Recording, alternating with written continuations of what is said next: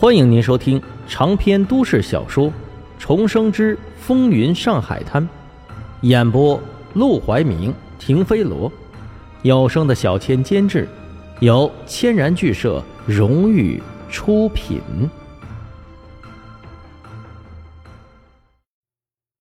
第五十五章，这就不是钱的事儿。沈梦生这才恍然大悟，他给我们钱，我们就不催了。废话，我们手上这么多没催出来的单子，谁不给咱们好处，咱们就催谁。不过我可以跟你说啊，这油水也不是哪个都能捞的，你得观察，谁是那个贪小便宜的，谁好说话。说完，阿广把三百块拍到沈梦生的胸口上。可惜你只能干到月底，就是捞也捞不着多少了。沈梦生笑了笑。能有这三百，我就感恩戴德了。谢谢你啊，阿广，我果然没看错人。你放心，你对我的好，我一辈子都记在心里。行了行了，酸不酸？阿广嫌弃的瞪了他一眼，赶快回家歇着吧你。今天我看你好几回站都站不稳了。好，那我走了。沈梦生拿着三百块钱，确实有些头晕，但他却不能回家歇息。晚上还有很多事要忙，至少得去春生饭店一趟。一进门就听周老板正骂骂咧咧的：“我昨晚看你们就不像好东西。沈宝，你去拿菜刀来，把他们手指头给我剁下来。”呃，老板，你消消气，他俩是我哥带来的，等我哥来了再处置吧。我知道他俩是你哥带来的，要不是你哥带来的，我早就打死他们了。听到这儿，沈梦生笑着走了进去。周老板，什么事啊？这么大火气？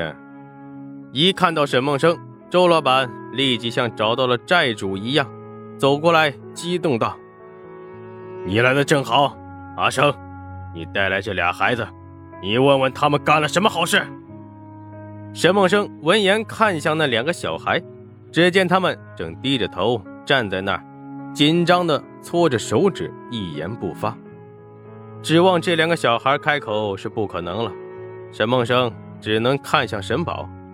沈宝倒是耿直，张嘴就来：“他们偷钱，偷了周老板的钱。”原来如此，沈梦生了然的点头，接着无奈的看了一眼这两个小孩，只怕他们是流浪街头，为了生存养成喜欢偷东西的坏毛病。到了饭馆，看到这么多现成的好东西，就管不住这双手了。阿生，我告诉你，我昨天是看在你的面子上才留下这两个孩子的。他们要是听话，我也不说什么。可他们手这么贱，我可不能留两个祸害在我饭馆里。今天我说什么都得砍下他们一根手指头，把他们撵出去。周老板，消消气。你都这么大年纪了，什么风风雨雨没见过？至于跟两个孩子动这么大肝火？一听这话，周老板更是怒不可遏。什么两个孩子？他们就是俩小偷，我好心收留他们，还偷我东西，这不是农夫与蛇，狗咬绿豆宾吗？年纪这么小就不干不净，长大了还了得？眼见他越吼声越大。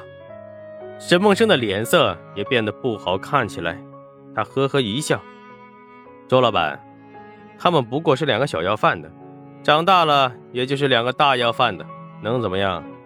又不能去嫖，又不能去赌，也没那个钱抽大烟，你说他们怎么得了啊？”你，周老板气呼呼地瞪向沈梦生：“你还帮他们说话？”沈梦生没搭理他，转身。朝沈宝问：“他们偷了多少钱？”八块。我当多少呢？来来来，我替他们赔你。这就不是钱的事儿。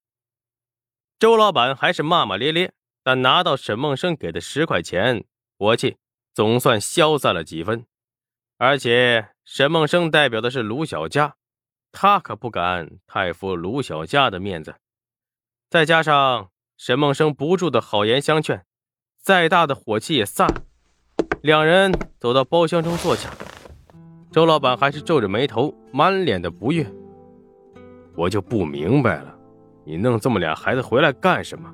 他们也不会干活，也没有眼力见，手脚还不干净。你要做善事，每天给他们送一碗粥就了不起了。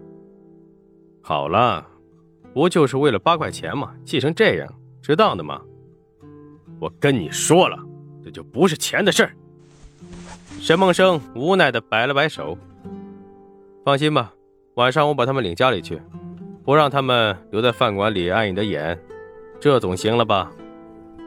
见他都让步到这个份上了，周老板也不好再说什么，只能闷头喝茶。炸鸡的生意必须要提上日程了，现在万事俱备，只欠东风。什么东风？广告。只要那些有钱人知道炸鸡的存在，一定会来吃。可怎么让他们知道？这才是问题的关键。周老板思索片刻，试探的问：“要不我去找人登个报？”没用。沈梦生摆手，估计那些有钱人看到“炸鸡”两个字都得是一头雾水，根本不感兴趣。最重要的是，现在的报纸都是黑白报纸，连登个人的照片都是模模糊糊的，根本拍不出炸鸡的本来样貌。那怎么办？沈梦生思索片刻，没有什么比口口相传效果更好的。这第一天，我们只能赔本赚吆喝了。第二天一大早，天刚蒙蒙亮，沈广川就拉着一辆车，驮着他腌了一晚上的炸鸡和酸萝卜，来到了春生饭馆的门口。他抬头一看，立刻就被眼前的小窗口给惊到了。前两天他来的时候还没有这么个窗口，今天竟然连招牌都挂了上去。春生炸鸡。沈宝正在忙忙活活的烧炭，看到沈广川来，忙招呼几个伙计帮忙一起把鸡抬了进去。阿成呢？啊，哥去叫人了，一会儿就来。说话间，沈梦生便带着一群人走了过来。这些都是周老板。昨天晚上负责找来的托他交代道：“待会儿你们什么都不用干，在门口排队就行。每排一个，我会给你们一个纸袋子。领了纸袋子之后，你们就捧着到处晃，注意把纸袋子上的字露在外边。如果有人问你们，你们就喊‘春生炸鸡三百一只’，就在春生饭馆。记住了吗？记住了。”沈默生点头。放到下午点再来饭馆领赏钱。从明天开始，你们要是谁能带来一个顾客，买一只炸鸡，我赏十块；带两个就是二十块。谁要是能带一百个人来买，那就是一千块钱。